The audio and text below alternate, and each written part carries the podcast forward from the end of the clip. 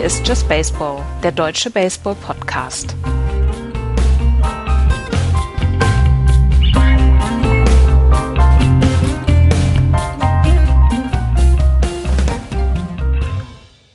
Es ist der 19.08.2020.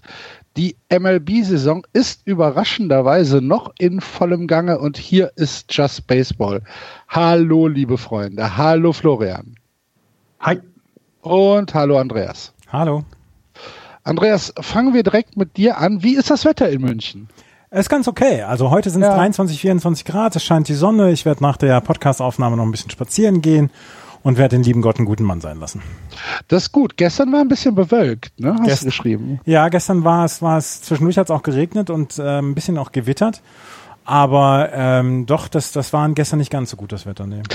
Ist denn, ist denn in München nach dem Gewitter ist bei euch auch so, dass, dass dann die Stadt im Prinzip einem Dampfbad gleicht oder äh, kühlt es dann ab? Eigentlich nicht, eigentlich geht es. Ähm, gestern ist es abgekühlt nach dem Gewitter, beziehungsweise vorgestern. Aber äh, insgesamt finde ich, haben wir einen ziemlich perfekten Hochsommer erlebt. Also die letzten Wochen war es ja auch nicht zu warm. Es waren immer knapp 30 Grad und äh, nie so richtig wie im Westen Deutschlands, wo er dann ja 36, 38 Grad gehabt hat. Ja. Ach schön, das freut mich. Ja, ich finde es auch, finde es auch interessant, über das Wetter zu reden, weil es gibt sonst, glaube ich, nichts, worüber wir reden sollten. Ich wüsste auch nicht, also, warum wir uns hier heute wieder zusammengefunden haben.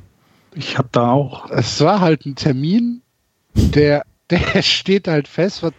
Der ist den frei, haben wir letzte Woche, den haben wir letzte Woche sogar, den haben wir sogar ganz rechtzeitig festgemacht. Wisst ja, ihr das ja, noch? Ja. Da dachten wir noch, alles ist gut. Ja, genau. Damals, wie jung wir waren. Wahnsinn. Wie, wie ne? naiv.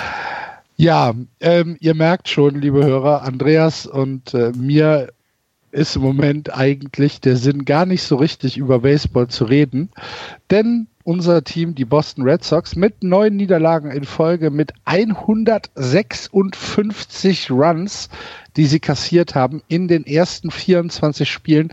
Das sind 6,5 Runs im Durchschnitt pro Spiel. Es gibt tatsächlich Sachen, die machen mehr Spaß, als einer Mannschaft zuzugucken, die einen Whip von 1,65 hat, ein ERA kombiniert von 6,36, 6,36 kombiniert und ein Betting Against von 2,90. Das ist es ist schlimmer als erwartet, oder Andreas? Dinge, die ähm, Dinge, die mehr Spaß machen, sich in einen Ölteppich legen, ja. sich rostige Nägel ins Auge schießen, sich mit so einem, mit so einem Presslufttacker hier durch die Hand hauen. Das sind Dinge, Lass uns nochmal diese 6,5 Runs nochmal ins Verhältnis setzen. Ne? Also Runs against per Game.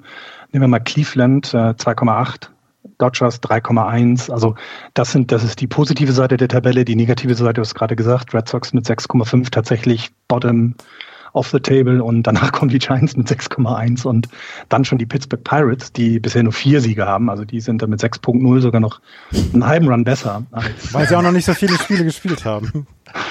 19 zu 24, das stimmt. Ähm, es ist also, und auch Lost, Lost 9 oder was habt ihr jetzt? Habt ihr noch wieder gewonnen? Ja, ich glaube, ja. nee, nee, ich konnte nee, heute noch kein Baseball gewinnen. Nee, wir haben, wir haben heute, äh, heute tatsächlich äh, wieder mal zweistellig Runs kassiert, nachdem wir jetzt zwei Spiele in Folge gegen die Yankees äh, nur einstellig Runs kassiert haben, haben wir äh, heute gegen die Phillies wieder 13 bekommen. Da wart ihr aber einmal ganz glücklich, dass es nicht zweistellig war. Da ja, ja, schon klar. Du, du, kriegst, du, kriegst, gefunden, ne? du kriegst im letzten Spiel gegen die Rays 17. Dann die Yankees 10, die Yankees 11 und dann verlierst du zwei Spiele recht knapp, nur mit vier Runs und äh, sechs Runs. Und dann gegen die Phillies gibt's dann wieder 13.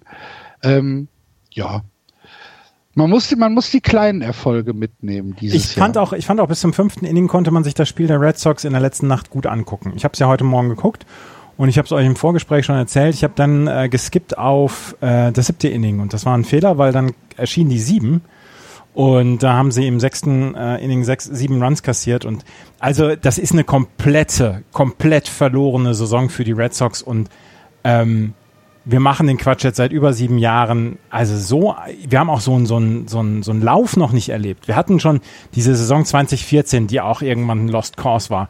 Aber da hatte man immer noch so ein oder zwei Spieler, wo man sich gedacht hat, ja, die kann man sich ganz gut angucken. Ähm, Und es war lustiger, weil Bobby Valentine. Ja, genau, war. genau. Aber, aber es, ist, es ist ein kompletter Lost die, Course. Sind ja. denn die Red Sox derzeit das schlechteste Team der gesamten Liga oder sind die Pirates noch schlechter? Also ich würde das auf einer Stufe sehen, aber ähm, von den Red Sox hat man mehr erwartet, deswegen sind sie das enttäuschendere Team. Mhm, okay. Weil also ich habe. Ja, ich finde halt schon, dass die Offensive der Red Sox noch ein bisschen besser ist ja. als die der Pirates. Aber äh, das Pitching der Red Sox ist tatsächlich noch schlechter als das der Pirates. Ja. Das ist, das ist, das ist, das bedeutet schon etwas, denn das ist auch tatsächlich sehr schlecht von den, von den Pirates. Ähm, also ja, ich finde, ich habe ja nun bis auf heute, habe ich ja bisher tatsächlich es immer noch geschafft, alle Spiele einmal gesehen zu haben, zumindest zusammengefasst. Und ähm, das, was die Red Sox, wie, regelmäßig eben die Pitcher dafür prügelt werden, das ist schon arg. Also das guckt man sich schon nicht so gerne an. Ähm, ist aber bei anderen Teams ja ähnlich. Ne? Giants irgendwie jetzt von den letzten vier Spielen drei jeweils im neuen Inning eine, eine Führung abgegeben, teilweise dann durch Fehler. Also es gab da Fielding Error. So habe ich in meinem Leben noch nicht gesehen ähm, also aus einem Force-Out ein Tag-Out machen und äh, weil man sich dumm hinstellt ins Feld, das ist auch schon, das mit, also sowas habe ich noch nie gesehen. Und eben auch dann wie zusammenbrechen, äh, wie die, wie die Pitcher dann, gerade die Bullpen-Pitcher dann zusammenbrechen, das ist schon übel. Das macht schon dann schon keinen Spaß. Ja, also ihr, ihr wisst es, liebe Hörer, wir jammern ja gerne mal. Inzwischen zurecht. Aber äh, diesmal ist es auch verdient. Mann. Was auch verdient ist, ist, äh, dass wir nicht nur über die Boston Red Sox sprechen, sondern auch über das, was tatsächlich an äh, bemerkenswerten und berichtenswerten Dingen passiert ist. Und wer da ganz oben auf unserer Liste steht, sind die San Diego Padres und besonders Fernando Tatis Jr., der aktuell in Texas eine sehr, sehr bemerkenswerte Serie gegen die Texas Rangers hatte. Andreas oder Florian, Florian, ähm, erklär doch bitte mal, was die große Aufregung der letzten Woche war. Ja, das, das Interessante ist ja, ich habe das erst mitbekommen, als wir es hier angesprochen haben, weil in der Zusammenfassung hat man das gar nicht so gesehen. Also man hat gesehen, dass Fernando Tatis Jr. ganz am Ende des Spiels noch einen Grand Slam geschlagen hat, dass er sich auch darüber gefreut hat, dass der Oscillo heißt er, glaube ich, ne? Don Oscillo, ja. Mhm. Donatello ist auch natürlich. Entschuldigung. Dass der, ich reiße Ihnen jetzt mal die Wunde ein bisschen auf und tue da ein bisschen Salz drüber. Ist das für Sie in Ordnung? Und hab dann, hab dann der ist natürlich, der, der überschlägt sich dann, na klar, weil das ist schon was, zwei äh, Home Runs im Spiel und dann war für mich das okay. Also damit war für mich dieses Thema erledigt. Und hinterher habe ich erst mitbekommen, dass dass die Rangers das nicht ganz so toll fanden, dass er diesen Home Run geschlagen hat. Nicht, weil er einen Home Run geschlagen hat, sondern aufgrund A des Scores, also es war ein relativ einseitiges Spiel zugunsten der Padres, und aufgrund des Counts, des Pitch Counts. Denn es stand zum Zeitpunkt des Home Runs der Pitch Count bei 3-0. So, drei, drei Balls, null Strikes. Drei Balls, null Strikes. So, und wir alle wissen, in einem engen Spiel würde dann heißen, hey, es ist jetzt egal, was passiert, es muss jetzt ein Strike kommen. Also mach dich darauf bereit, es kommt was über die Platte, versuch den zu treffen und aus dem Stadion zu prügeln. Das wäre die normalste Sache der Welt. Nein, hier ist anscheinend, ich kannte diese Unwritten Rule nicht, muss ich ehrlich gestehen. Ähm, ist, gibt es wohl die Regel, wenn du so weit führst und es ist 3-0, dann ja, komm, lass den Pitcher mal einen Strike werfen. Und, und darüber wurde sich aufgeregt. Und ähm, ja, das war, das war der große Aufreger, den ich überhaupt nicht verstehe, also gar nicht. Ich weiß nicht, warum man einem jungen Mann nicht diesen Grand Slam gönnen kann, aber das ja, habe ich immer noch nicht verstanden, diese Unwritten Rules. Und ja, da, darüber hat sich, hat sich vor allem in Texas haben sich die, die, die Rangers darüber aufgeregt. Es gab ja andere Stimmen noch. Ja. Andreas, wenn du dir den Pitch Count anguckst, links unten, unten Mitte, links unten, links unten, das sind drei Pitches, die alle nahe der Strike-Zone waren. Ähm, ich verstehe es tatsächlich auch nicht, warum Tatis nicht diesen Ball oder nach diesem Ball schwingen soll. Ich kann es nicht verstehen. Ähm, er hat dreimal den Ball durchgelassen, er ist dreimal als Ball gewertet worden. Beim vierten Mal hat er halt mal geschwungen. Was, wo ist das Problem? Also prinzipiell ist es ja so, dass man, ähm, dass, dass es gesagt wird, als erstes diese sportliche, dieser sportliche Kontext, du kannst bei einem 3-0-Count kannst du auch einen Ground-Out hinbekommen. Da ist die Chance erstmal höher, dass du vielleicht einen Walk bekommst und dann gleich auf die First Base gehen kannst. In diesem Fall stand es 10 zu 3 für die San Diego Padres. Also wird dann gesagt, Leute, ihr braucht keine Runs mehr, ihr gewinnt das Spiel sowieso. Jetzt lasst den Pitch einfach mal durchgehen. Bei 3-0 schwingt man nicht. Deswegen ist es eine von diesen unwritten Rules. Genauso wie eine unwritten Rule ist, dass man ähm, dass man nicht jubelt, wenn man einen Home Run schlägt, dass man einfach so um die Bases äh, trottet erstmal in der Regular Season. Das sind diese, diese Rules oder die Regeln to, to play the right way. Es hat sich über die Jahrzehnte, Jahrhunderte hat sich das etabliert. Man versucht in irgendeiner Weise da noch den Gentleman-Sport reinzubringen. Tatis Jr. hat vom Manager den Call bekommen, Junge, lass durchgehen. Auch einer eher von der alten Schule. Und er hat, er meinte, das nicht gesehen zu haben und hat danach geschwungen. Und ich dachte nur, und das ist auch eigentlich so ein bisschen Konsens im Moment unter den Leuten, die so ein bisschen jünger sind und die sagen, ja, unwritten rules schön und gut, aber solange es dem Spiel in irgendeiner Weise und solange es der Begeisterung in irgendeiner Weise zuträglich ist, warum nicht? Es gibt sehr, sehr viele Stimmen, die jetzt sagen, Leute, ganz ehrlich, dieser Unwritten Rule ist nun wirklich kompletter Käse, weil erstens Fernando Tatis Jr. ist einer der, vielleicht der aufregendste neue Spieler, den die Liga im Moment zu bieten hat. Wir kommen gleich noch auf seine, seine Stolen Base zu sprechen, weil es von der Second zur Third Base einfach fantastisch eine Base gestohlen hat. Und zweitens, das macht dieses Spiel einfach so ein bisschen elektrifizierender, finde ich. Und das ist etwas, jubel doch einfach, wenn du, wenn du einen Home Run geschlagen hast. Warum ja. nicht? Warum guckst du nicht zwei, drei Sekunden hinterher und, und holst neuen Swag raus? Als 2015 hier der von Toronto diesen, diesen unfassbaren Batflip hatte. Wie hieß er denn nochmal? Kuriel äh, oder? Nee, nein, nein, nein, nein, äh, mit dem, mit dem, uh. Egal, aber Bettflip. Ja, auf jeden Fall. Da hieß es damals, oh, das darf man nicht machen und das ist, das ist doch scheiße und so. Und da hat man schon gesagt, ähm, ähm, das, das geht so nicht. Das, das ähm, ist doch in Ordnung gewesen. Das war eine super stimmungsvolle Situation. José Bautista war es damals. Ja, Ach, vielen Dank. Gott sei Dank. Als José Bautista damals diese, die, die Keule einfach so weggeworfen hat, das war ein großer, großer Moment. Das Stadion hat, hat, hat gewackelt. Ähm, das, das Ergebnis wurde ein anderes. Bautista hat diesen Ball hinterhergeguckt und hat, diesen, hat diese Keule weggeschmissen. Und dann hieß es auch wieder, ja, darf, darf man nicht machen, er soll um die Bases trotten und so weiter. Nee, finde ich nicht. Juan Soto ist nämlich genauso geslammt worden in dieser Woche, weil er einem Home Run von sich, einem sehr schönen, muss man dazu sagen, 450 Fuß fast, ein, zwei Sekunden hinterhergeschaut hat. Da hat ihn der Pitcher vom Mount aus angeschrien, er solle um die Bases laufen.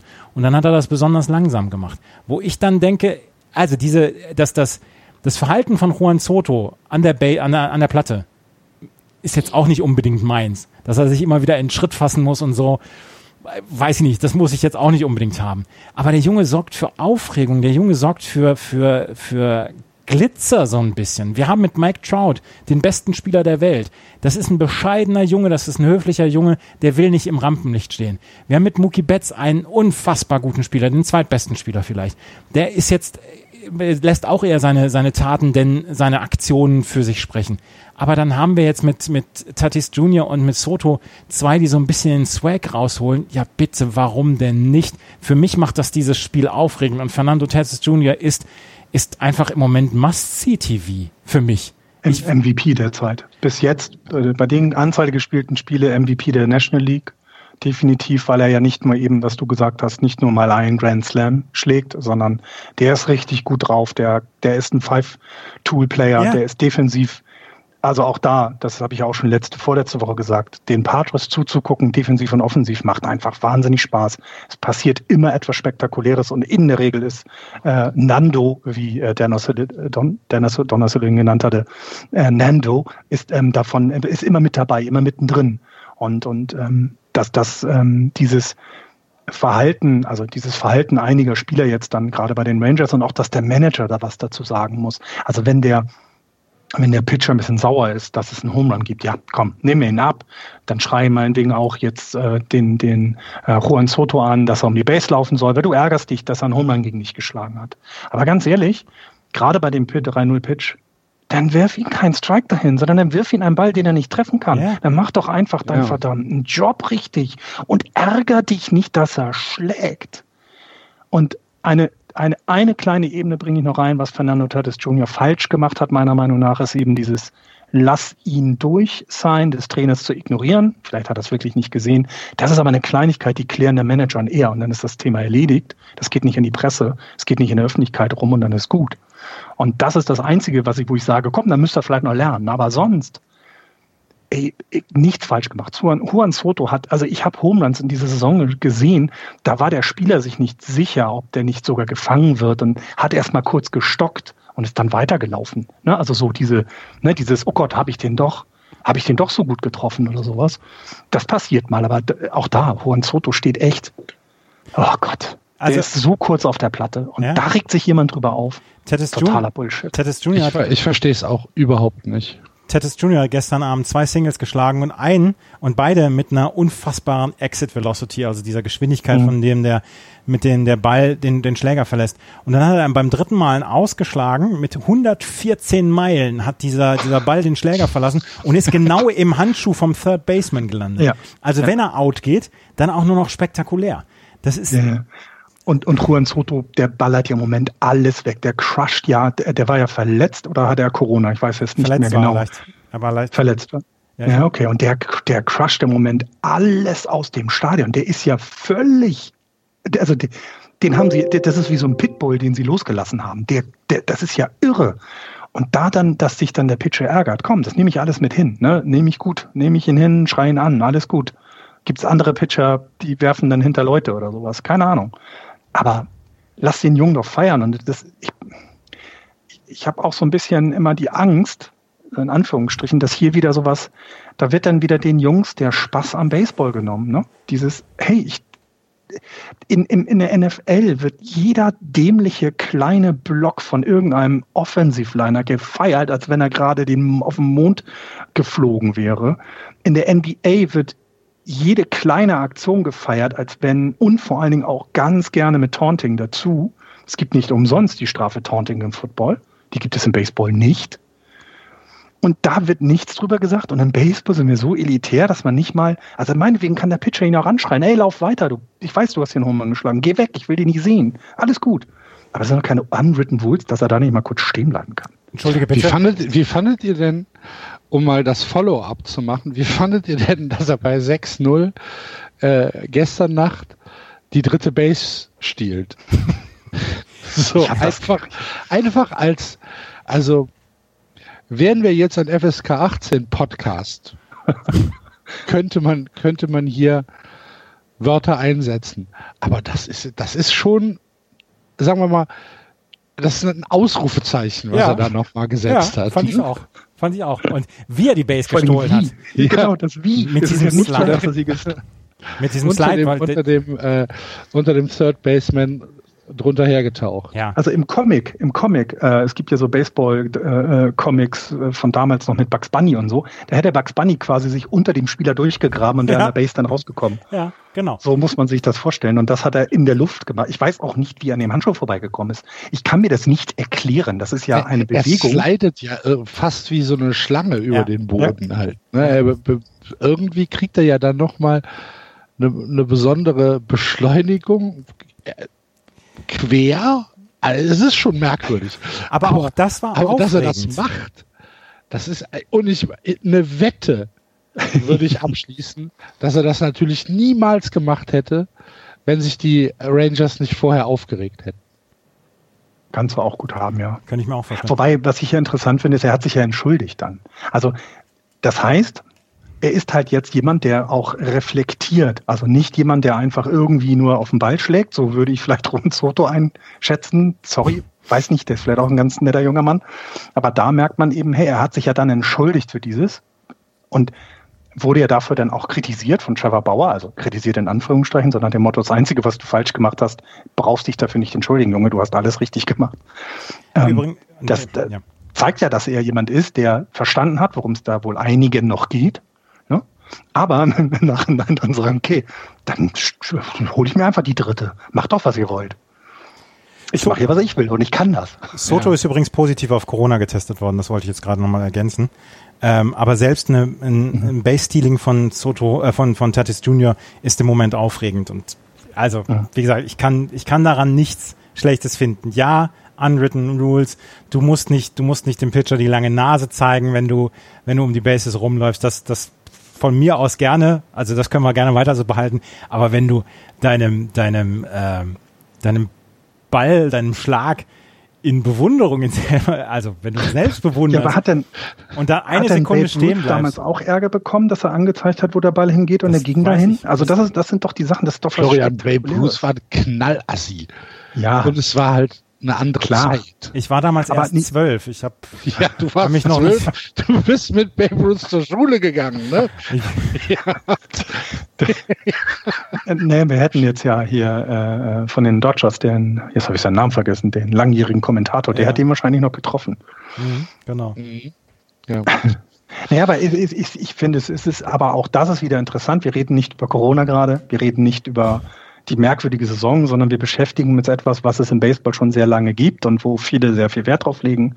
Es wird aber sich, glaube ich, ändern. Die jungen Leute, die kommen, sind spektakulär, die sind sehr, also du hast ja wenig so ein, jemand wie vielleicht Mark Trout, der eben eher ruhiger ist, ähm, sondern es kommen eben so spektakuläre Spieler darum und das sollen sie bitte auch weitermachen, denn das ist doch auch für die Fans. Jetzt stell mal vor, das Stadion voller Rangers-Fans und der macht da sowas das ärgert doch dann die Rangers-Fans und die, die, ähm, die Padres-Fans freuen sich. Also das gehört doch auch, du musst dich doch auch reiben können irgendwie und willst ja nicht klinischen Baseball sehen, wo jeder erstmal sein, den kannst du Cricket gucken, ernsthaft. Da muss man sich doch immer entschuldigen, wenn man irgendwas falsch macht. Oder war das Snooker, wo man nicht, wo man nicht schimpfen darf?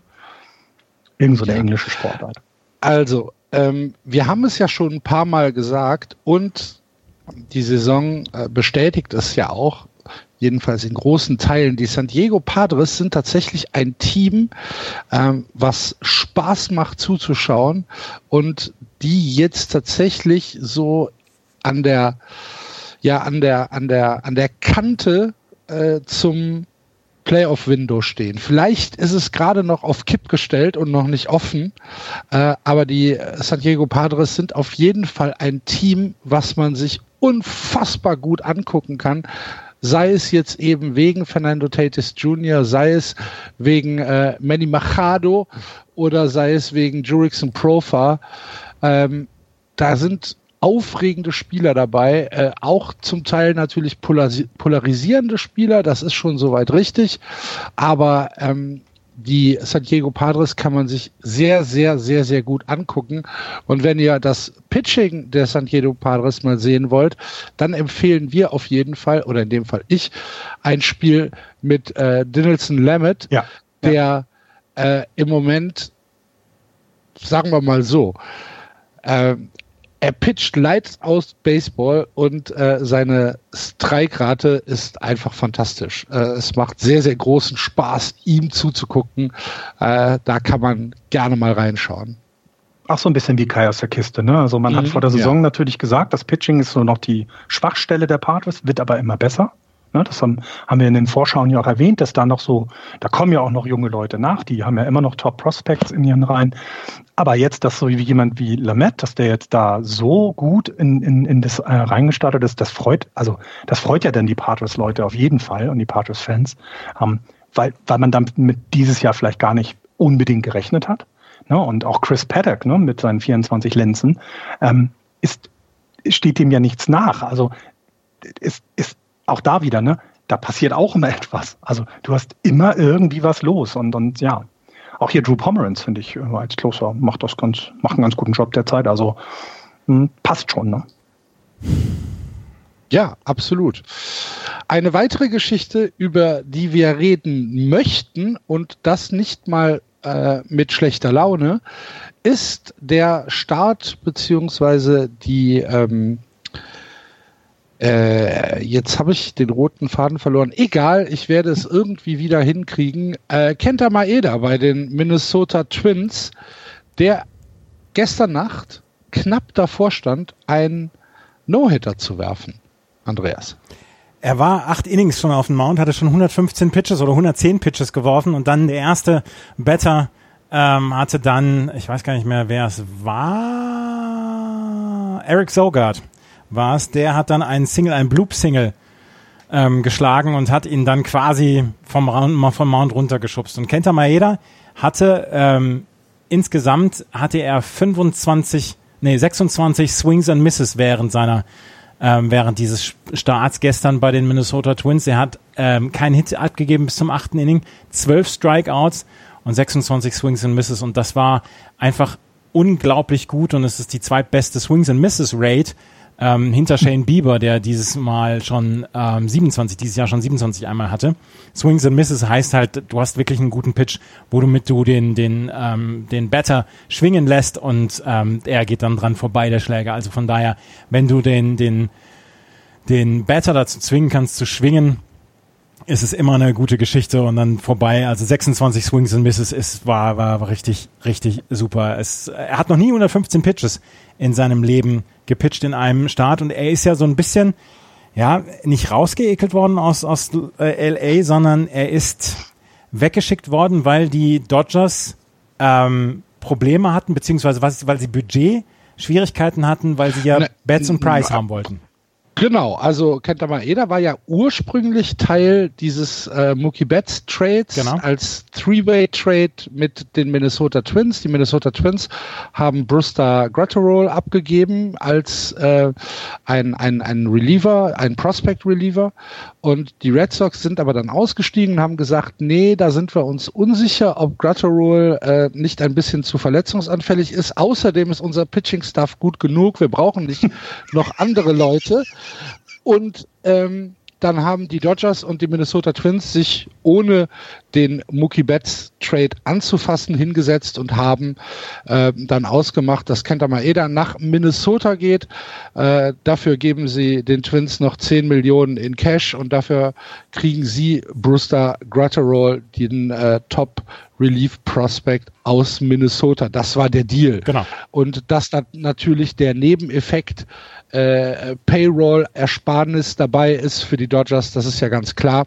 Aber für die Minnesota Twins äh, könnte Kenta Maeda natürlich dieses Puzzlestück sein, äh, Florian, was im Oktober dann dazu führt, dass man vielleicht den nächsten Schritt gehen kann. Also er hat auf jeden Fall in seinen fünf Starts, die er bisher für die Twins gemacht hat, ähm, lassen wir mal die, die, die Win-Loss-Statistik äh, raus, die ist uninteressant, äh, steht bei 3 und 0, aber es sagt ja nicht viel aus. Aber er hat einen 2,27er IAA und hat in 31 zwei Drittel Innings 14 Hits zugelassen.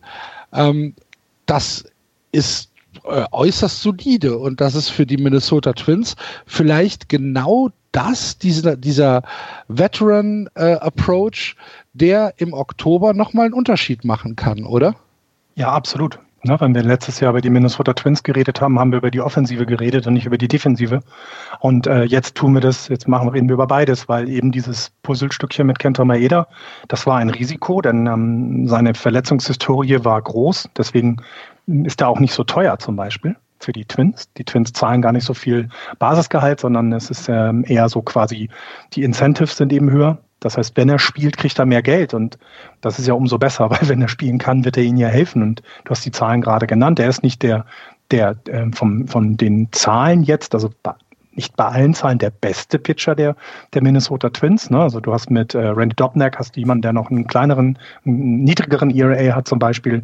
Ähm, klar, ja, das ist okay, aber er trägt jetzt dazu bei, dass du Erfahrung mitbringst. Ich meine, der hat, ähm, im, der musste in der National League West bei den Dodgers pitchen. Das war, glaube ich, nicht so einfach, weil da musstest du dich richtig gegen die guten Leute durchsetzen. Haben erst Playoff erfahren. Die Dodgers waren in den letzten Jahren immer in den Playoffs. Und wenn er verletzungsfrei bleibt, das müssen wir immer dazu sagen, wird er vor allem in, in, in so einer kurzen Saison gerade weil eben nicht so viele Spiele für ihn auf der Platte stehen, wird er definitiv ein absoluter äh, Gewinn sein für die Playoffs.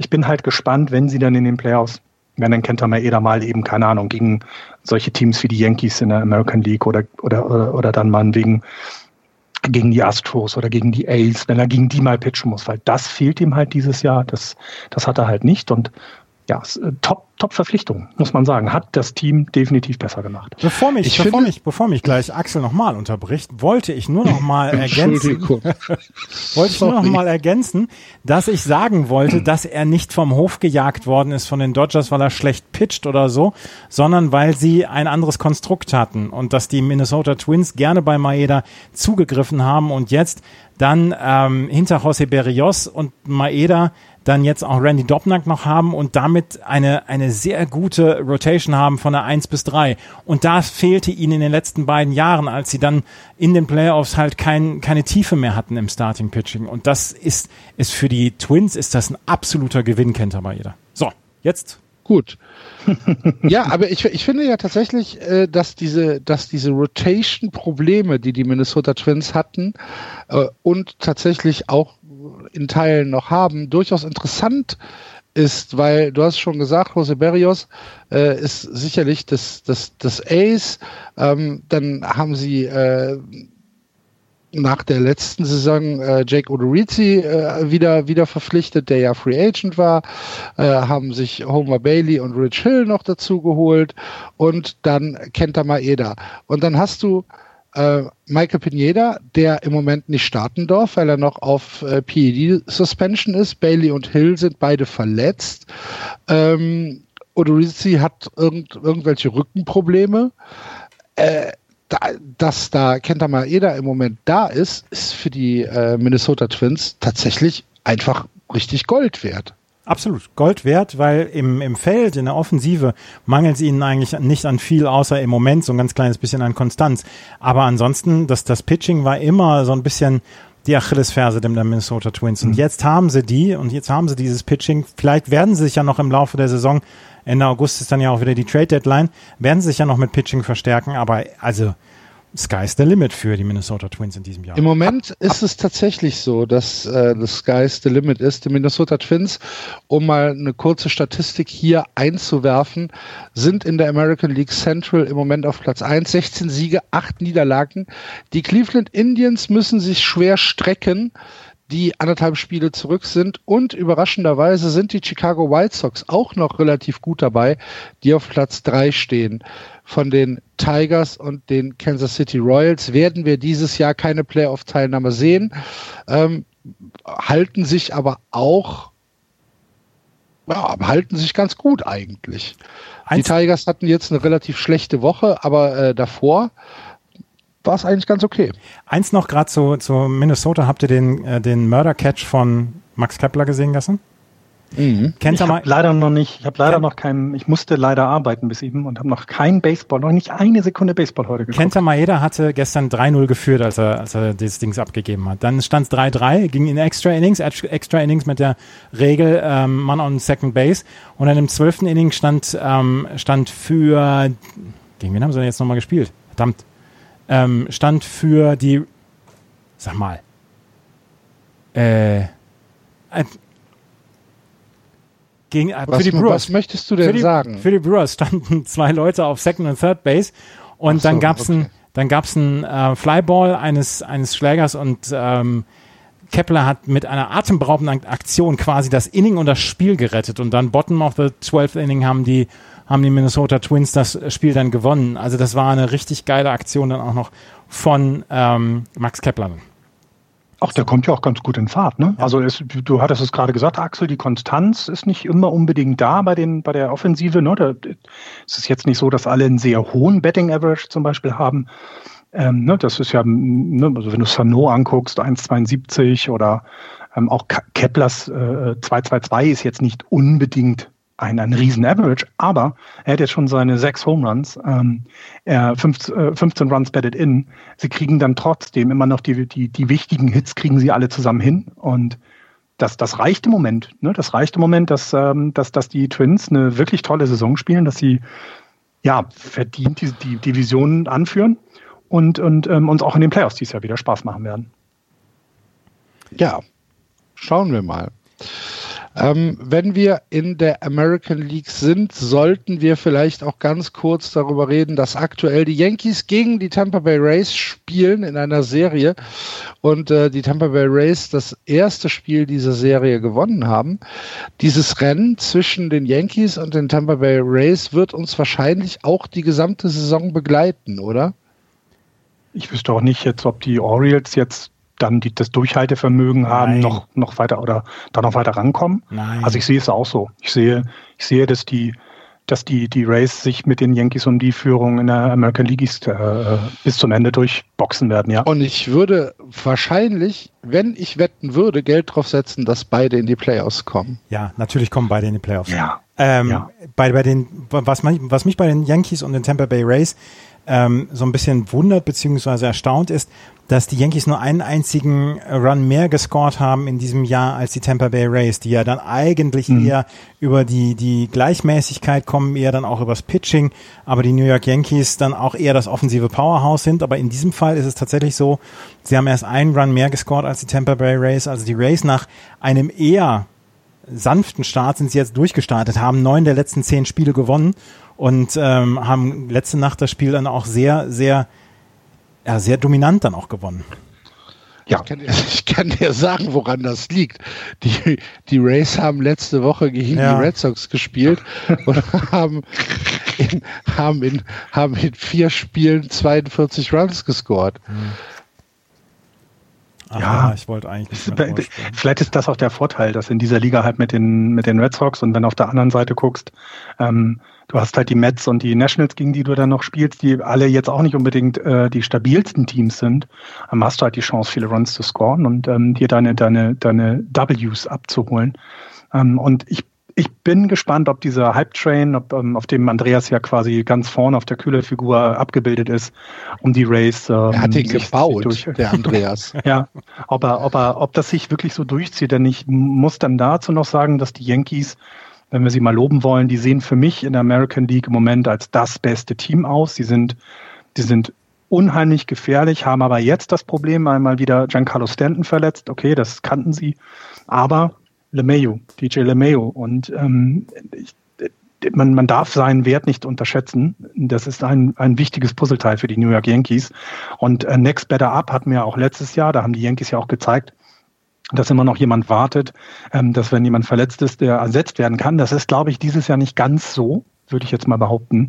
Ähm, und und ähm, ich hoffe, ich hoffe, dass dadurch vielleicht nicht irgendwie dieser Zug zum Stoppen kommt, denn es ist schon faszinierend, was die da jetzt gerade anstellen, die Yankees. Und ähm, ich gucke das mit, mit Ekel, aber ich gucke es mir halt äh, an. Und ja, ich, ich bin mal gespannt, wann er wiederkommt. Der soll jetzt, Lameo hat irgendwie äh, zwei bis drei Wochen sogar, äh, äh, ist er erstmal raus und ja, der wird ihm fehlen. Und es ist eben Gregorius weg, der auf, so ein, auf der Position hätte dann jetzt ersetzen können. Der ist ja nicht mehr bei den Yankees. Also ich glaube schon, dass das Team beeinflussen wird. Der Zug zum Stoppen kommt, ist, ein, äh, ist eine schöne Überleitung, weil wenn wir von einem seit fünf Jahren im Bahnhof stehenden kaputten Zug reden, müssen wir natürlich ganz kurz auf die Los Angeles Angels gucken äh, die diese Nacht gegen dein Team gespielt hat, äh, Florian. Seid ihr noch da? Ja, ja, ja. ja. Oh, okay, Entschuldigung. äh, die, die, und äh, da gab es etwas, etwas zu bewundern, was, womit wir alle nicht mehr gerechnet haben. Was ist passiert? Äh, jetzt überrascht du mich. Ich weiß, dass die Giants gewonnen haben. Damit hat niemand gerechnet. Der Panda. Ah. Ach, oh, okay. Ah, er, er ist zurück. Haut einen Panda ist zurück. Haut es einen gibt, Elevated Fastball aus dem Stadion. Es gibt, äh, genau, also es gibt tatsächlich, ja, das war ja schon immer das, das Problem von Pablo Sandoval ist. Der Mitte des Betts. Ja. mit, der, mit der dünnen Seite des Schlägers. Ich habe das im, in der, in der Auf WhatsApp. Kopfhöhe. Sein Home Run. Also, wenn ich nach diesem Ball geschwungen hätte, äh, während meiner aktiven Zeit hätte mein äh, äh Skipper mich damals erschlagen, weil der war 48 Meter über der Strike Zone. Der war nicht knapp an der Kante, der war der war weit über. Aber das ist Pablo Sandoval in seiner besten Zeit. Gehauen damit. das ist Pablo Sandoval in seiner besten Zeit schon immer egal gewesen. Ich erinnere an die drei Home Runs in der World Series, wovon, glaube ich, zwei Balls waren. Das waren noch nicht mal Strikes und die waren sehr weit auch außerhalb der Zone damals gegen, gegen ähm, Wörländer. Und hier hat er wieder einen Ball getroffen und das Lustige war, dass alle im Team sofort wussten, okay, das ist, das ist ja das Pablo, der kann sowas. Ja. Ja, es irre, war, ja ein irrer Home Run. Hat mich sehr gefreut für es War auf sein Kopf, erster und vermutlich auch sein letzter. Auf, auf Kopfhöhe hat er den, den Home Run aus dem Park ja. Das ja, halt, halt ich den Schläger mal rein. Guck mal. Habt ihr, äh, Irgendwas also, ist mit Bären. Irgendwas ist mit Bären. Ja. Er sieht, ähm. er sieht da, er sieht da keinen hohen Fastball, er sieht eine Möglichkeit. Ja. ja, ähm, aber wenn wir nochmal über die Angels sprechen, das ist schon übel wieder. Also, der Axel hatte letzte Woche seinen Run und es ist ja nicht besser geworden. Sie sind aus den letzten zehn Spielen drei von sieben. Äh, Mike Trout kann immer noch seine Leistung bringen und es ist egal. Aber es liegt auch eben daran, ich meine, jetzt mal ganz ernsthaft, wenn du gegen diese Giants so verlierst, dann hast du auch einfach in den Playoffs nicht zu suchen. Und sie sind jetzt sehr weit weg. Also sie sind ja acht Spiele vom ersten in Oakland Ace weg. Ich glaube, das können wir schon abhaken. Sie werden keine solche Serie kriegen, dass sie da noch rankommen. Und selbst im äh, Wildcard-Standing sind sie, äh, Wildcard-Standing, Wildcard-Standing sind sie jetzt sechseinhalb Spiele weg. Also auch das, glaube ich, kann man ganz getrost vergessen. Das wird es nicht geben. Ähm, die kommen wieder mal nicht in die Playoffs und es ist irgendwie wieder ein verlorenes Jahr. Ich verstehe es nicht. Ich, ich verstehe es nicht. Ja, nicht. Ich, also ernsthaft, das, das ist für mich zu hoch, das Ganze. Ich, ich gucke mir, ich guck mir die Statistiken an, dass das Dings, das, ähm, das ähm, Relief Pitching ist wirklich nicht gut. Aber mit Dylan Bundy, der einen 250er ERA hat. Mhm. Mit Andrew Heaney, der einen 470er ERA hat. Gut, 470 ist nicht, nicht wirklich gut. Griffin Canning, 470er ERA, auch nicht gut. Geschenkt. Patrick Sandoval, ein 394er ERA. Äh, Matt Andrees ist auch nicht gut. Das ist das, zwei von fünf sind okay, zwei sind mittelmäßig, einer schwach. Dann hast du aber ein ordentliches, ähm, ein ordentliches Relief-Pitching-Moment mit Ty Buttry, mit Felix Pena, ähm, mit Mike Myers. Und auch da gibt es dann wieder Ausreißer nach oben, wo du dich dann aufreißt, Leute, das gibt's doch nicht. Und dass sie das nicht, dass sie ihre Fähigkeiten nicht hinbekommen, dass sie Spiele gewinnen, das werde ich nicht, werde ich nicht begreifen. Mike Trout, die Zahlen sehen super aus. Anthony Rondons Zahlen sehen super aus. Beide haben einen OPS von über 1000. Brian Goodwin sieht gut aus mit seinen Zahlen. Tommy LaStella sieht gut aus mit seinen Zahlen. David Fletcher sieht gut aus mit seinen Zahlen. Ich, ich verstehe es, ich kapiere es nicht. Es ja, die Offensive ist halt top, haben sie gut verpflichtet. Aber so Irgendwas es halt klickt, es, es, klickt nicht. Es ist, ja. es ist völlig unerklärlich. Als die Miami äh, Marlins ihre furchtbare Saison hatten, wo äh, Andreas nicht mehr über sie sprechen wollte, wussten wir, warum das so ist. Jetzt bei den Pittsburgh Pirates wissen wir, warum das so ist. Bei den Boston Red Sox wissen wir, warum das so ist. Bei den Los Angeles Angels ist es halt einfach keine Ahnung. Es ist Team-DNA. So, wir sind, das, die kriegen es nicht, kriegen, kriegen die Siege nicht. Und das ist nicht, nicht erklärbar anhand dieser unfassbar vielen Statistiken, die wir haben, können wir nicht herauslesen, woran es liegt. Aber es ist so. Hast natürlich auch Pech, muss man sagen. Also jetzt ja. nehmen wir mal, nehmen wir mal, nehmen wir mal an. Irgendwann wären, kann man nicht mehr von Pech reden. nein, nein, nehmen wir mal Pech an, Sie haben ein paar Siege mehr. Ne? Also lass sie den, den Rekord, den Rekord von den Rangers haben. 10, 12 sieht ja schon mal ein bisschen besser aus als 8, 16. Du hast aber dann natürlich das Problem, dass du die Oakland A's äh, dieses Jahr hast, die für mich klarer Sieger dieser Division sind. Ähm, kann ich jetzt schon, können sie jetzt schon feiern, weil ich äh, sehe nicht, wo die Schwächen haben und wo die einbrechen sollten. Die Houston Astros sind ein bisschen immer noch ein bisschen eingerostet, aber da ist ja auch mehr Potenzial nach oben als nach unten. Und du hättest dann natürlich das Problem, dass du näher an diesen beiden Powerhouses vorbei müsstest. Nur damit du da vorbei musst, musst du auch mal was zeigen. Und na, du, wie du selber sagst, Axel, es kann nicht irgendwann immer nur Pech sein, dass du in einer vielleicht Division bist, wo eben du starke Gegner hast. Du musst es von dir selber wollen. Und das, das, äh, na, also aber, aber die, die, Tools sind da in der Offensive und es klickt auch daher gar nicht. Ne? Also sie sind ja jetzt nicht mal die beste Offensive oder sowas. Florian, das, aber, aber das, wenn sie das wären. Aber das ist doch genau das. Es ist eigentlich kannst du diese Division mit der AL East spiegeln. Du hast mit Oakland äh, dieses, das Pendant zu den Yankees zum Beispiel. Du hast mit Houston mhm. das Pendant zu den Tampa Bay Rays. Du hast mit Texas das Pendant zu den Baltimore Orioles. Und die LA Angels sind zwei Siege besser als die Red Sox. Und dann guckst du dir die Zahlen und die Statistiken der Spieler an und denkst dir, das gibt's doch nicht. Die, die Red Sox laufen wie eine, wie eine besoffene Horde an Pandas laufen sie durch die Gegend und kriegen gar nichts hin und sind zwei Siege hinter den LA Angels. Das kann mir keiner erzählen. Das ja. gibt's doch nicht. Ja, und eben auch nur ein Sieg über den, über den Mariners, die nun ja. wirklich nicht gut sind. Ne? Ja, das gibt's doch nicht. Habt ihr, habt ihr denn die Lieblingsgeschichte, die die Mariners ja betreffen, diese Woche dann mitbekommen? Das war in dem Spiel gegen die Dodgers. Habt ihr, hab, habt ihr das verfolgt? Ich habe eine Geschichte Hol von den Mariners. Hol uns mal ab, bitte. Gleis, äh, gleis uns mal Mariners auf. Gleis spielt. Bitte? Gleis uns mal auf. Genau. Äh, bei den Seattle Mariners, wissen wir alle, spielt Kyle Seager. Das ist der große Bruder Ach, von ja. Corey Seager. Ja. Die beiden Jungs haben in ihrem Leben noch nie gegeneinander gespielt, also selbst in der Minor League oder irgendwo, das ging alles nicht. Das heißt, äh, sie haben jetzt das allererste Mal gegeneinander gespielt, ähm, weil ja die Western Divisions gegeneinander ihre Spiele austragen. äh, das heißt, es gab ein Bruderduell und äh, Corey Seager meinte dann als kleiner Bruder den großen ärgern zu müssen und schlug einen Drei-Run-Home Run. Ähm, als er dann an dem, ich weiß, äh, Kyle spielt, glaube ich, zweite Base, ne, ja, als er dann, nee, nee, der spielt Shotstop, an dem Spiel war er, glaube ich, Shotstop, als er dann quasi in der Richtung zwischen zweiter und dritter Base war, hat, war die Kamera natürlich auf seinen Bruder gerichtet und der musste grinsen und musste sich dieses Grinsen wirklich verkneifen, weil du kannst dich ja nicht freuen, wenn der Gegner einen Home Run schlägt. Das, das macht man halt nicht. Aber es war halt sein kleiner Bruder, der gerade in den Home Run geschlagen hat.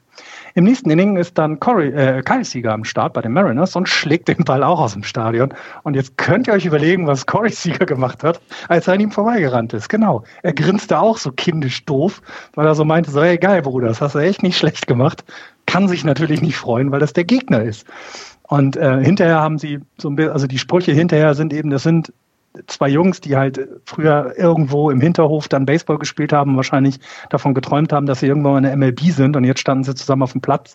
Beide schlagen im gleichen Spiel einen Home Run und so ein bisschen freuen konnten sie sich auch darüber. Eine wunderschöne Geschichte. Ich finde es, ich finde es schön, dass du nachdem wir uns über, über die Angels ausgekotzt haben mit einer mit einer schönen Geschichte konntest und dass alle ja, wieder in der richtigen Stimmung sind, jetzt weiterzumachen. Ja, ja, bevor wir aber jetzt in äh, die, in die American League Verlass müssten wir nochmal über die Cleveland Indians reden.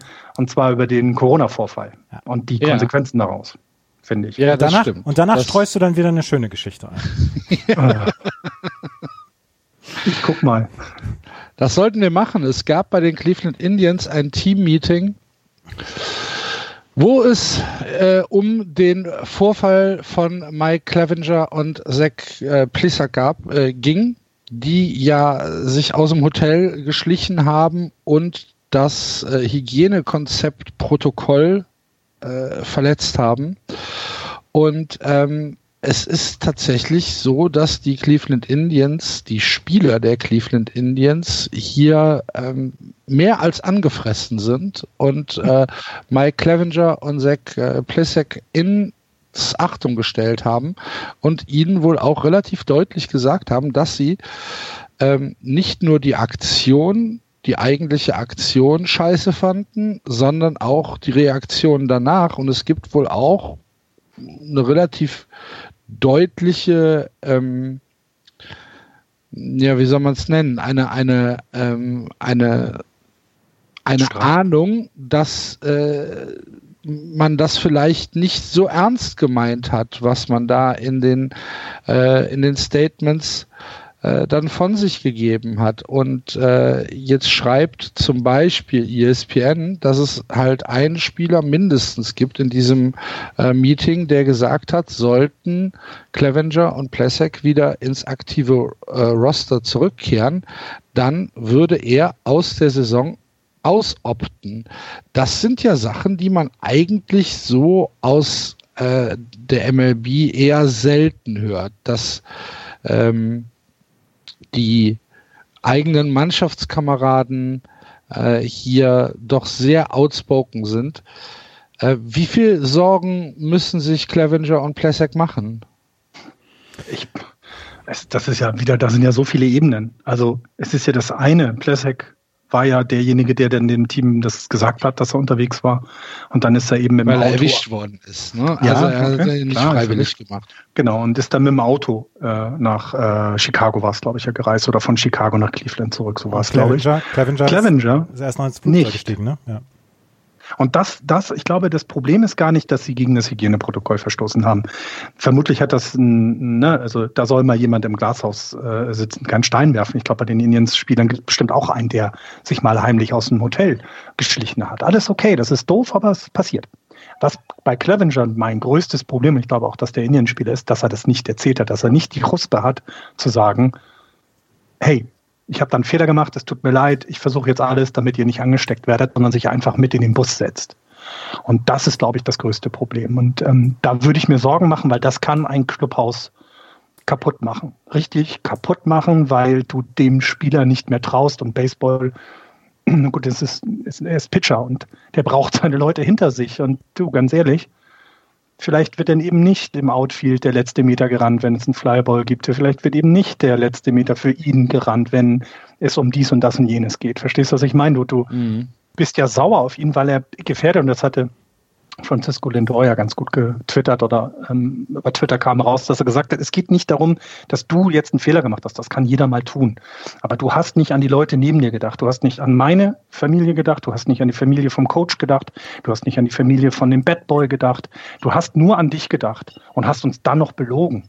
Und das ist sehr hart. Und ich glaube, das kann auch, also, das kann alles vergiften und das ist nicht gut für die Indians.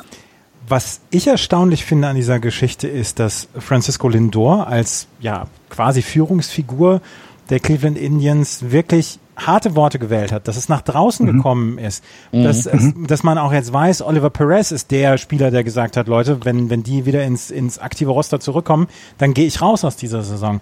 Dass ähm, sie wissen ganz genau, dass wenn sie Erfolg haben wollen in dieser Saison, brauchen sie auf jeden Fall Mike Clevenger, brauchen sie auch Zach Plesac, weil so tief ist die Rotation der Cleveland Indians dann auch nicht, dass sie zwei solche talentierten Pitcher einfach beiseite halten können. Aber dass sie trotzdem sagen, Leute, das lassen wir jetzt nicht durchgehen. Carlos Carrasco ist letztes Jahr wegen Leukämie behandelt worden. Da haben sie auch gesagt, Leute, ihr, ihr setzt dem ein, setzt den Typen einem Risiko aus. Terry Francona hatte letztes Jahr einen Eingriff, ähm, wo es um, um Magen etc. geht. Er hat jetzt auch wieder einen Eingriff unternommen. Da Das- ist genau, ist wieder, wieder im Krankenhaus. Ne? Genau, Mhm. und da ist, da ist, glaube ich, dann auch so eine, ähm, so eine, so eine Geschichte, so eine, ja, ist so ein bisschen ein Stein ins Rollen gekommen. Die Cleveland Indians haben seit diesem Teammeeting nicht mehr verloren. Sie haben vier Spiele jetzt in Folge gewonnen. Darf man ja auch mal betrachten. Vielleicht ist das ja wirklich so eine, so eine Geschichte, die dann so ein Team dann auch zusammenschweißt. Ich finde es bemerkenswert, dass sie nicht gesagt haben, ja, Fehler passieren und sie sollen wieder zurück und ohne sie haben wir keinen Erfolg und so weiter, sondern dass hier wirklich mal anscheinend Tacheles geredet worden ist. Das fand ich bemerkenswert. Genau, im Moment sind, glaube ich, ähm, sowohl Clevenger als auch Plesak sind ja noch auf der quasi äh, In der Quar Quarantäneliste, ne? Also Ja, und uns sind in, also sind im Moment erstmal in diesem Alternate Side. Also genau. Und ich finde auch das ist etwas, was, ähm, was ich, also ich finde, es ist wichtig, dass ein Team auch genauso reagiert, wie es die Indians hier getan haben. Ähm, ob du das in der, in der Öffentlichkeit machen musst, wie Francisco Lindor, dass du quasi nachher als Außenstehender mitbekommst, was passiert, sei das eine. Aber wie sie es ja intern machen, ist genau richtig. Sie sprechen die Dinge an und sie sprechen es hart an und sie sagen auch, es gibt hier Leute, die gehen, wenn ihr wiederkommt. So schlimm ist euer Vergehen gewesen. Und ich, ich hoffe einfach nur, dass es bei Clevenger und bei Plesak jetzt dann Klick gemacht hat, dass sie verstanden haben, worum es geht. Und wenn sie zurückkommen, dann entsprechend das Vertrauen der Spieler zurückgewinnen. Bei Clevenger vor allem. Denn du hast es gesagt, sie brauchen jetzt. Weiß auch ein Lindor, weiß, dass sie Clevenger brauchen, wenn sie einen tiefen Run im Oktober haben wollen. Ne? Also. Ja, ja, es, es hat sich nur nicht so angehört, als wäre das sonderlich einfach Mhm. für Clevenger und äh, Plesek das Vertrauen zurückzugewinnen. Das Vielleicht, gibt, vielleicht, vielleicht, vielleicht werden sie getradet. Wer weiß das? Vielleicht ist die Konsequenz, dass sie jetzt zum 31.8. getradet werden, weil sie also wir, wir wir müssen doch bei den Teams, ich meine, erinnert euch an die, an die, an die Red Sox-Teams, die dann Meisterschaften gewonnen haben. Das waren immer gute Spieler, die zusammengewürfelt waren, aber du musst auch ein funktionierendes Team haben. Du musst ein, du musst ein Dugout haben, was dich quasi für den anderen vor den Ball wirft, sozusagen. Ne? Das, das versucht alles für den nächsten zu machen. Und jetzt ist da einer, der das nicht getan hat, der dich betrogen hat, der dich belogen hat und der dich und deine Familie in Gefahr gebracht hat. Willst du mit dem noch zusammenspielen? Ist das etwas, was du echt ja, nochmal 40 Spiele machst? Ich, ich finde die Situation super schwierig, muss ich ehrlich gestehen, weil du brauchst den Typen. Ne? Also du, du, sie brauchen ihn ja. Aber ja, wir werden sehen. Ich bin sehr gespannt auf die Trading Deadline. Also in unglaublich, die Richtung. unglaublich spannende Geschichte, finde ich. Okay. Ähm, haben wir sonst noch etwas aus der American League oder wollen wir auch mal einen kleinen Blick in die National League werfen. Eins noch in die Trümmerliga. Eins noch zu den Detroit Tigers, ähm, wo wir vorhin schon da waren.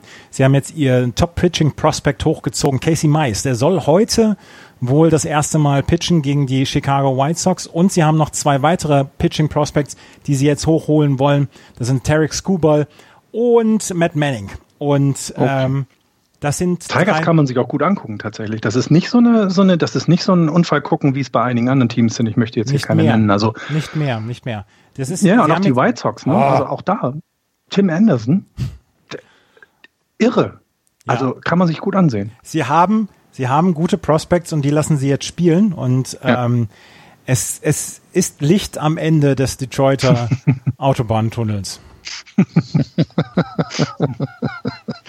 ja, kann man, kann man gut, kann man so sagen. Mal sehen, wenn das uhrzeittechnisch packt. Vielleicht gucke ich mir das später mal an heute. Ford gehen die Lichter wieder an. Du warst gerade nicht zu verstehen. Das habe ich nicht verstanden, genau. Bei Ford gehen langsam die Lichter wieder an in Detroit. oh Gott, nee, bis das passiert, da muss noch einiges kommen. Wo die Lichter ganz klar wieder angegangen sind, ist äh, bei den Los Angeles Dodgers in der National League, die eine hoch erfolgreiche Woche hinter sich haben mit sieben Siegen am Stück.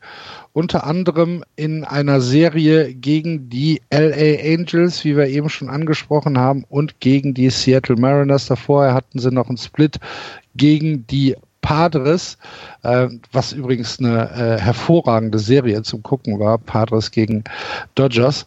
Aber äh, Florian, du als unser National League West-Experte, sind die Los Angeles Dodgers jetzt da, wo sie den Rest der Saison stehen werden? Ja, und das Schlimme ist, die können sich's erlauben, und das, das macht mich fuchsig und das macht mich wütend auf die Welt.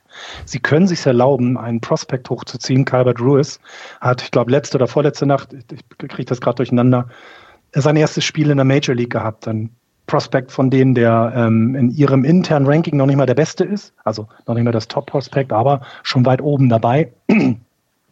Und was, was schafft der junge Mann natürlich in seinem ersten Spiel einen Home Run? Also nicht mal, dass sie so gut sind, wenn man sich die Lineup anguckt. Du hast mit äh, Mookie Betts einen Spieler dazu bekommen, der ganz klar neben Fernando Tetes Jr. der beste Spieler der, der Liga, quasi MVP-Wahl technisch ist und das vermutlich auch gewinnen wird, wenn die, wenn die Dodgers nachher die Division gewinnen und er ja seine Zahlen auch weiter liefert. Also du hast dir was dazugeholt, was echt dem Team eine Eleganz gibt. Das ist unfassbar, aber auch eine Effektivität, die, die böse ist. Ich meine, er ist jetzt einer der wenigen Spieler, die es geschafft haben, äh, fünfmal in einem Spiel drei Humans zu schlagen. Davon gibt es nicht so viele. Ähm, du hast eben den bestehenden Teil deines, deines Teams ja, der, der nicht großartig gewechselt hat. Ne? Also nehmen wir den etwas älteren AJ Pollock oder äh, Chris Taylor, äh, äh, Jock Peterson, Justin Turner, Corey Seager hatte ich vorhin angesprochen, Cody Bellinger noch als junger Mann dabei. Du hast also ein, ein, ein Team, was du was du in der Offensive im Moment in der National League so nicht findest. Und ich glaube, auch in der American League können die Yankees da nur mithalten. Dann holst du einen Prospect Host und der schlägt ein. Du hast ja noch mit Gavin Lux oder mit äh, äh, Joshua Gray, hast du halt auch noch äh, die in den, in den, in den ähm, in den Rankings der, der Prospects halt auch immer noch unter den Top 100 sind. Also du hast da wieder Trading-Material, was du dann einsetzen kannst, falls was passiert. Ähm, das Pitching, also wir brauchen nicht über, äh, über die Fähigkeiten und die, ähm, die wirklich guten, ähm, ähm, das gute Pitching von Clayton Kershaw brauchen wir nicht ansprechen. Das kennen wir alle. Aber ein Dustin May ist jetzt dazugekommen.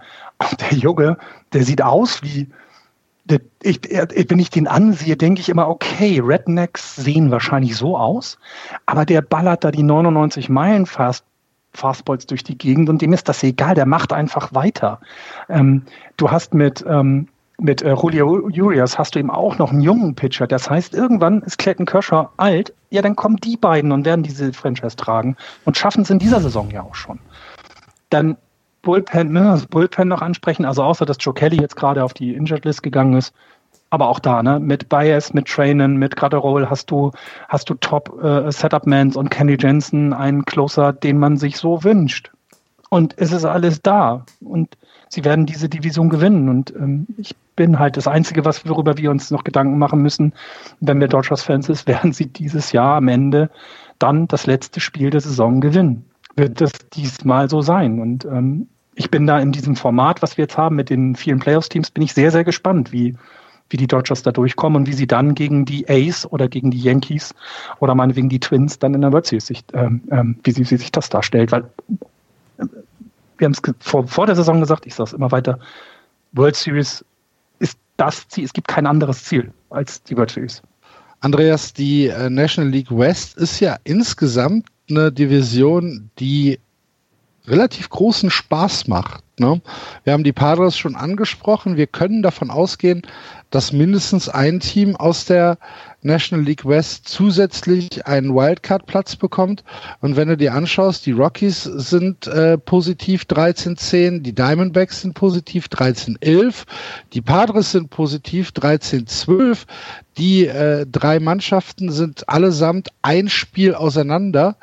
Äh, tut mir leid, Florian, dass ich die San Francisco Giants da jetzt nicht nenne, aber äh, zwischen diesen zwischen diesen drei Teams, das äh, könnte uns noch viel Spaß machen. Ne? Du hast halt auch in jedem Team wirklich Leute, die die ihr Geld wert sind, sich sich anzugucken.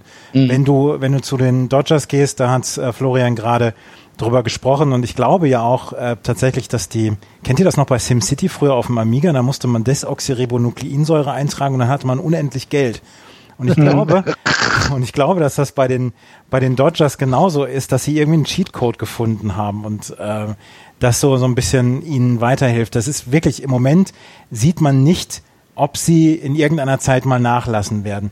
Wir haben über die, äh, über die Colorado Rockies schon äh, gesprochen, ähm, über Nolan Arenado, über äh, Dings hier, Trevor Story, über, wer ist denn ein bärtiger Outfielder jetzt wieder? Ich bin Blackman. Charlie Blackman, genau.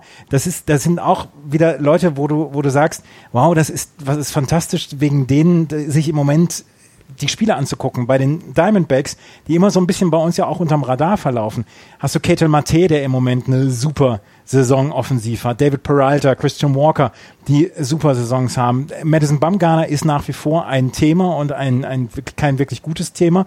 Aber du hast Leute, die damit reinspringen. Merrill Kelly zum Beispiel, 1,71er ERA. Zach Gallen, 2,40er ERA. Das ist schon richtig gut.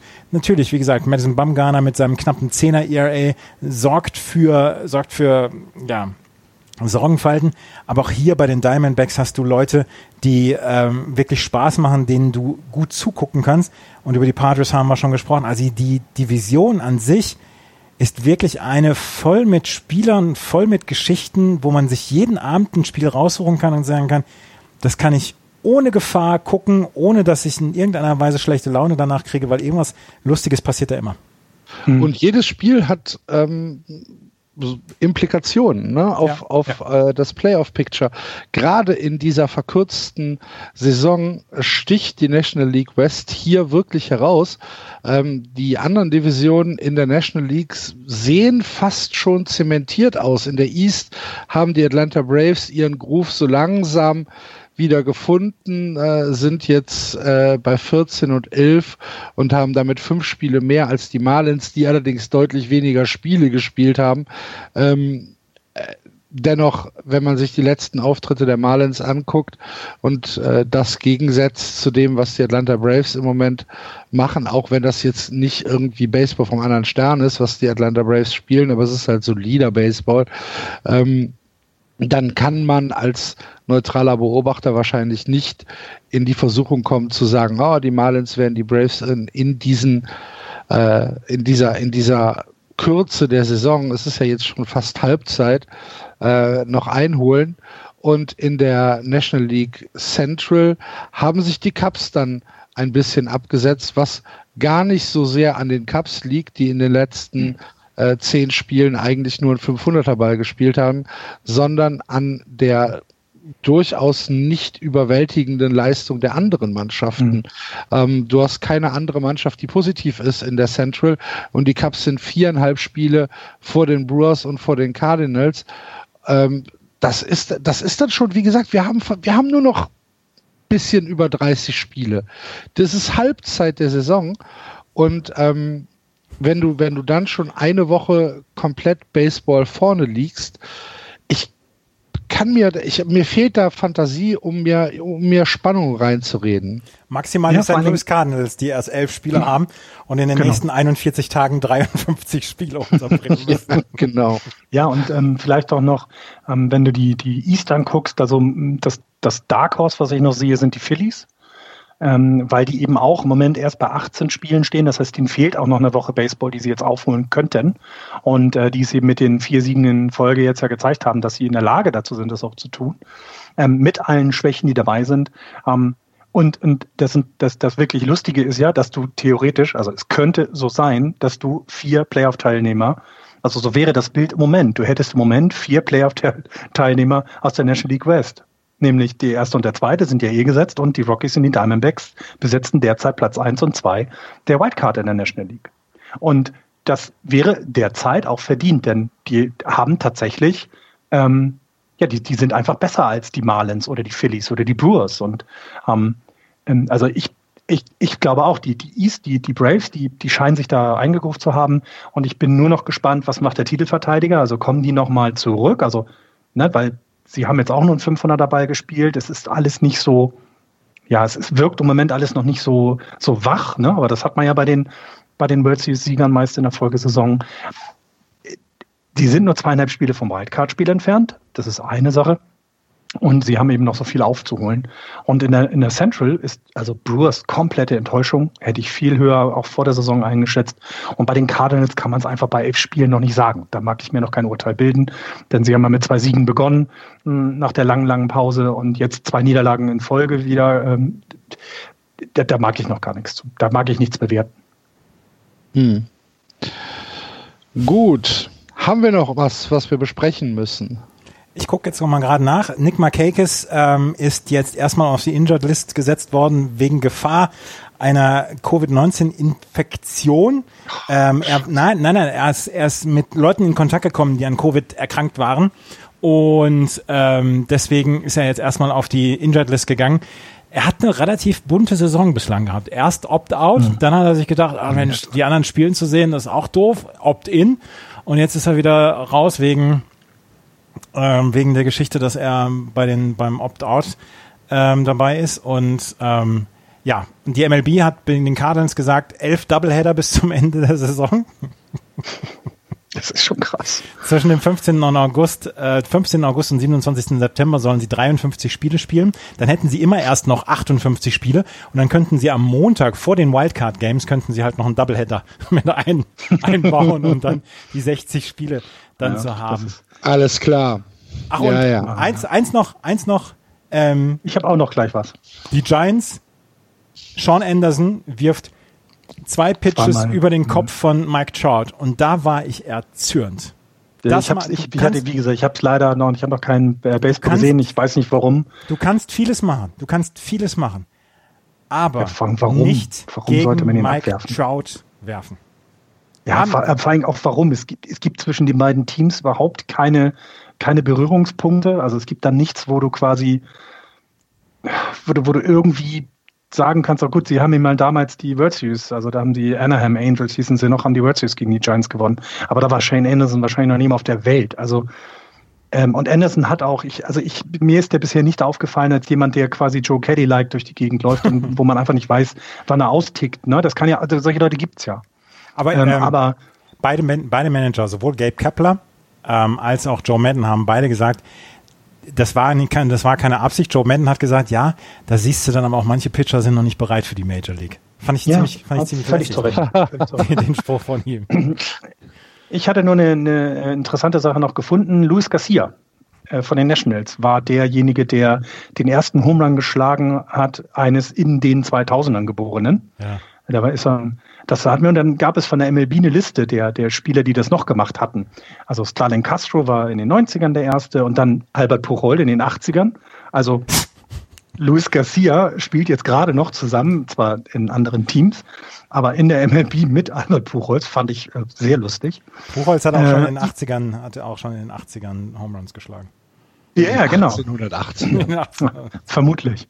Dann äh, Ivan Rodriguez, der sagte mir auch noch was, das ist in den 70ern. Und dann kommen so Namen, die, da muss man, so muss ich sagen, ne, das, äh, kannte ich alle nicht. Also Martin McAnnis ist in 1900 geboren und hat ähm, 1921, dann war der quasi als erster 1900 Geborener ähm, einen Home geschlagen hat. Aber auch hier Luis Garcia, einen, äh, knapp 20, ja, willkommen in der Big League.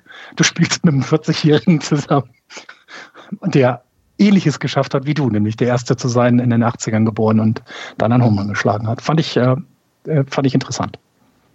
Hervorragend.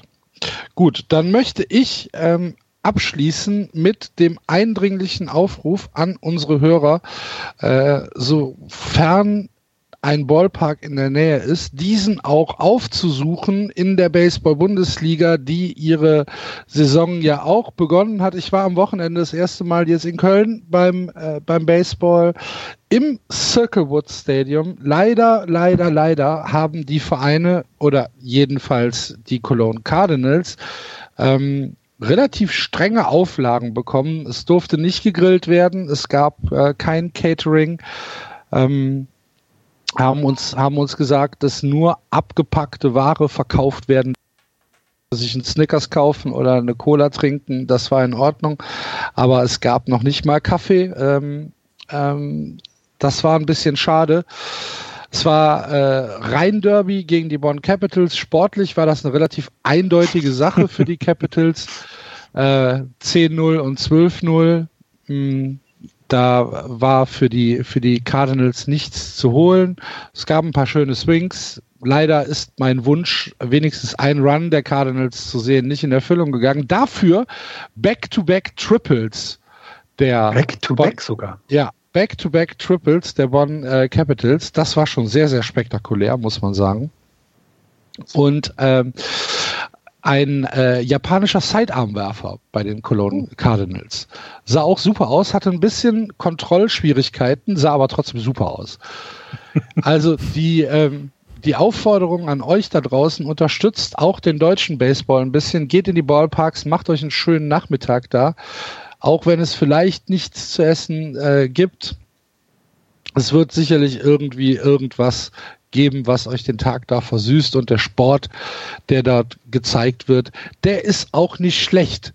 Das kann man schon sehr, sehr deutlich machen. Wenn ihr mehr über die Baseball-Bundesliga wissen wollt, dann gibt es bei mein Sport Podcast den Swing and a Miss Podcast von Andreas. Wo ist der Fokus diese Woche, Andreas? Kirsten Dallmann, die Pressesprecherin von Doren Wild Farmers, hat über den Anfang der Saison der Wild Farmers gesprochen und dann habe ich mit Tim Collins noch über die beiden Spiele der Hard Disciples gesprochen und so ein bisschen dann auch schon mal drauf geschaut. Die Mainz Athletics haben einen katastrophalen Start hingelegt mit 0 Siegen, 4 Niederlagen, hatten aber auch ein finsteres Auftaktprogramm mhm. mit Heidenheim und Regensburg und ähm, versuchen jetzt am Wochenende dann ihre ersten Siege dann zu holen gegen Tübingen. Heimspiel für die Mainz Athletics. Solltet ihr in der Nähe von Mainz wohnen, habt ihr die Möglichkeit, am Samstag einen Doubleheader zu sehen um 12 Uhr und um 15.30 Uhr gegen Tübingen. Ansonsten äh, Hamburg spielt gegen Solingen, äh, Köln spielt wieder zu Hause gegen Doren, Stuttgart spielt gegen Regensburg und Mannheim gegen Heidenheim. Bei dir, Andreas H. spielt gegen Ulm zu Hause. Leider noch ohne Sollt Zuschauer in Bayern. Ohne Zuschauer ah. Ah, ihr dürft noch nicht? Nee, wir dürfen noch nicht. Ah, okay. Ich würde, ja, gut, sofort. das kann ich verstehen. Man weiß ja nicht, wann man die Resultate bekommt, ne? Bei euch. Ja, es ist, äh, das, das kann ja dauern. Das ist eine, das ist eine Panne gewesen. Das ist ja. Fehler passieren nochmal. Ja. ja, jedenfalls, es ist sehr, es, ist, es ist sehr, sehr schade, dass in Bayern das noch nicht möglich ist, weil ich wäre sonst ähm, ganz sicher im Ballpark gewesen jetzt am Samstag. Gut. Naja, dann äh, warten wir das ab und hören interessiert auch bei Swing and a Miss zu. Für Just Baseball soll es das für diese Woche gewesen sein. Wir bedanken uns bei unseren Zuhörern und ganz besonders natürlich bei den äh, Damen und Herren, die uns auf Steady unterstützen. Das freut uns kolossal. Solltet ihr den Wunsch haben, uns hier ein wenig äh, unter die Arme zu greifen, wenn euch dieses Projekt gefällt, auf justbaseball.de gibt's unten rechts einen kleinen Steady-Button. Da könnt ihr uns einen Kaffee kaufen oder dafür sorgen, dass wir vielleicht eventuell nächstes Jahr die Baseball-Europameisterschaft äh, in, in Turin Italien, also äh, ja, rund um Turin wahrscheinlich, ja.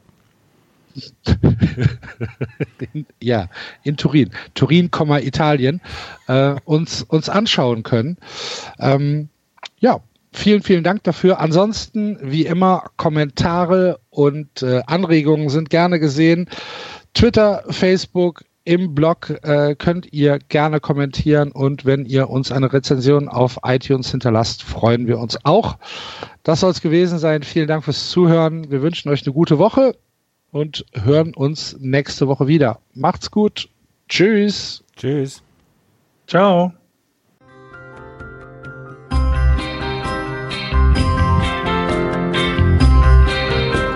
Das war Just Baseball. Ihr findet uns auf justbaseball.de, bei Facebook, bei Twitter und natürlich bei iTunes.